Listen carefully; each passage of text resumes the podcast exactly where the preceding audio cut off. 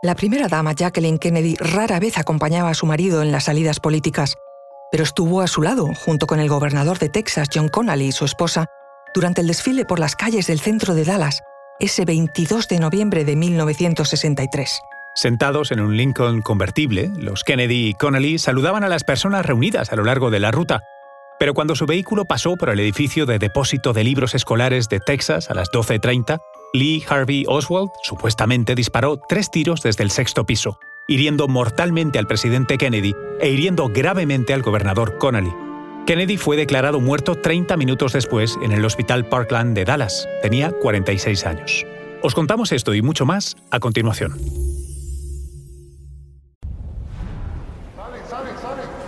Conoce mejor al equipo que protege nuestras costas. Alerta en el mar, el jueves a las 10 un nuevo episodio en National Geographic.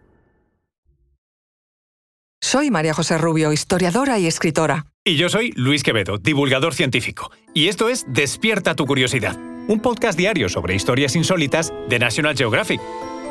Y recuerda, descubre la cronología del asesinato en JFK, un día en América, con imágenes de archivo nunca vistas hasta la fecha y un acceso exclusivo a testimonios inéditos. Estreno el 6 de noviembre a las 22 horas en el canal National Geographic. Lee Harvey Oswald nació en Nueva Orleans en 1939 y fue marine de los Estados Unidos. Fue dado de baja en 1959 y nueve días después partió hacia la Unión Soviética, donde intentó sin éxito convertirse en ciudadano. Trabajó en Minsk y se casó con Marina, una mujer soviética. Todo en balde, porque en 1962 Oswald regresó a Estados Unidos con su esposa y su hija pequeña. A principios de 1963 compró por correo un revólver del 38 y un rifle con mira telescópica. El 10 de abril, en Dallas, disparó y falló contra el ex general del ejército estadounidense Edwin Walker, conocido por sus opiniones extremistas. Más tarde ese mismo mes, Oswald fue a Nueva Orleans y fundó una organización pro Fidel Castro. Intentó conseguir una visa para viajar a Cuba o regresar a la URSS. Intento fallido porque en octubre regresó a Dallas y aceptó un trabajo en el edificio del depósito de libros escolares de Texas. El día del asesinato, menos de una hora después de que dispararan a Kennedy, Oswald mató a un policía que quiso interrogarlo en la calle. Treinta minutos más tarde, Oswald fue arrestado en un cine. Fue procesado formalmente el 23 de noviembre por los asesinatos del presidente Kennedy y del oficial J.D. Tippit. El informe concluyó que una sola bala atravesó a Kennedy y después alcanzó a Connally, causando varias heridas, lo que se llegó a conocer como la teoría de la bala única o de la bala mágica. La comisión se basó en el hecho de que más tarde encontraron una bala en la camilla del hospital del señor Connally. Nadie sabía de dónde había salido, pero el comité finalmente concluyó que la bala se había desprendido mientras los médicos se apresuraban a tratar al señor Connally. Algunos escépticos del informe oficial se han fijado durante mucho tiempo en esa única bala y le resulta difícil creer que podría haber causado tantas heridas. Recientemente, Paul Landis, un ex agente del servicio secreto que tiene 88 años y presenció la muerte del presidente de cerca, dijo algo interesante en un libro de memorias.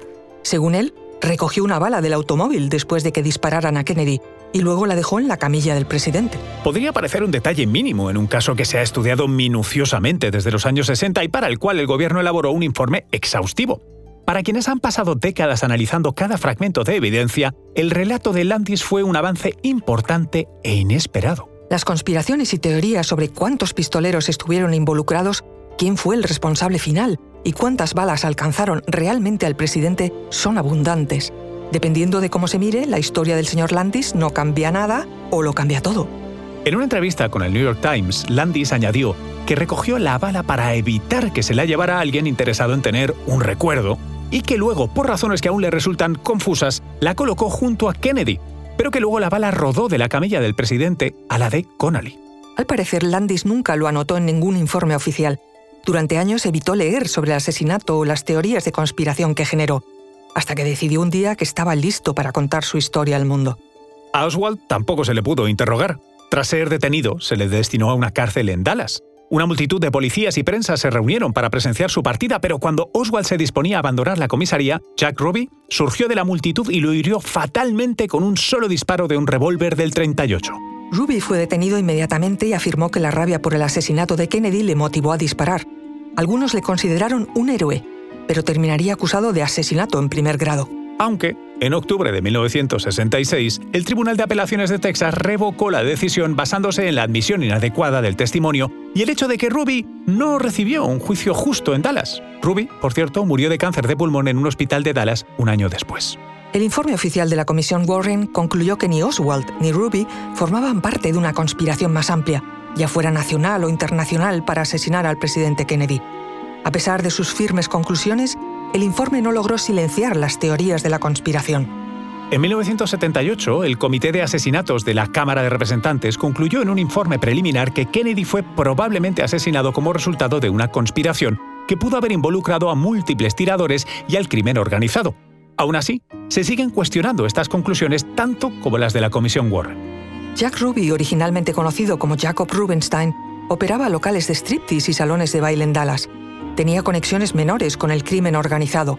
Es quien ocupa un lugar destacado en las teorías sobre el asesinato de Kennedy, y muchos creen que mató a Oswald para evitar que revelara una conspiración mayor. Clint Hill, el agente que saltó a la parte trasera del auto de Kennedy para proteger al presidente, no cree tampoco en el relato de Landis.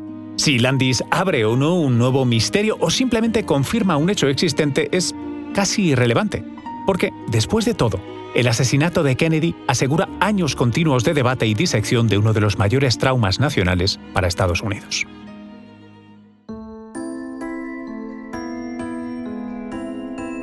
Recuerda que Despierta tu Curiosidad es un podcast diario sobre historias insólitas de National Geographic. Recuerda que puedes descubrir la cronología completa del asesinato en JFK, Un día en América, Estreno el 6 de noviembre a las 22 horas en el canal National Geographic. Y no olvides suscribirte al podcast si has disfrutado con nuestras historias.